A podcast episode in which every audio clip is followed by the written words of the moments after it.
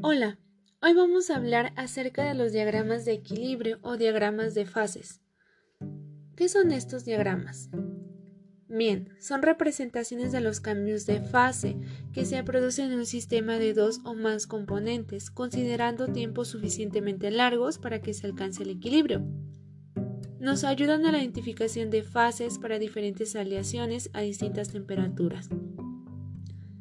Estos diagramas son de gran importancia en la ingeniería y sirven como herramienta para lo que son el estudio de las transformaciones de fases de equilibrio, para relacionar los comportamientos con estructuras y aportar información valiosa para la selección de aleaciones, pues los diagramas son gráficos que representan cambios estructurales en aleaciones de dos o más componentes en función del tiempo a lo largo de procesos de enfriamiento. Estos diagramas se pueden clasificar de muchas maneras, pero la más adecuada es en función del número de componentes que conforman el sistema. Por lo tanto, la clasificación nos quedaría de la siguiente manera. Diagramas de equilibrio binarios y diagramas de equilibrio ternarios. En los diagramas de equilibrio binarios, los diagramas son representaciones con variación de la temperatura y de la composición a presión atmosférica y tiempos largos para alcanzar las condiciones de equilibrio. Son muy comunes en el campo de la ingeniería por su facilidad de manejo y la interpretación. Además, las variables que participan en este tipo de diagramas son la temperatura, el tiempo y la composición.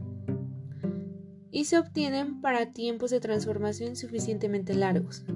Gráficamente hablando, en un gráfico simple, en el eje de las X se representa la composición, en el eje de las Y se representa la temperatura, en los extremos inferiores del diagrama se encuentran los componentes puros A y B, y en la zona intermedia las diferentes composiciones correspondientes a las aleaciones. El estudio de las fases presentes en un diagrama de fases, o por decirlo así, la gráfica, mencionada anteriormente, es totalmente sencillo, ya que si una aleación tiene cierta composición 1 y una temperatura 1, solo basta con identificar la composición en el eje de las composiciones, que es el eje de las X, y trazar una línea vertical. Después, identificar la temperatura en el eje de las temperaturas, el cual corresponde al eje de las Y, y trazar una línea horizontal. Por último, el punto de corte marcará un punto en el cual estará un tipo de fase o una zona bifásica.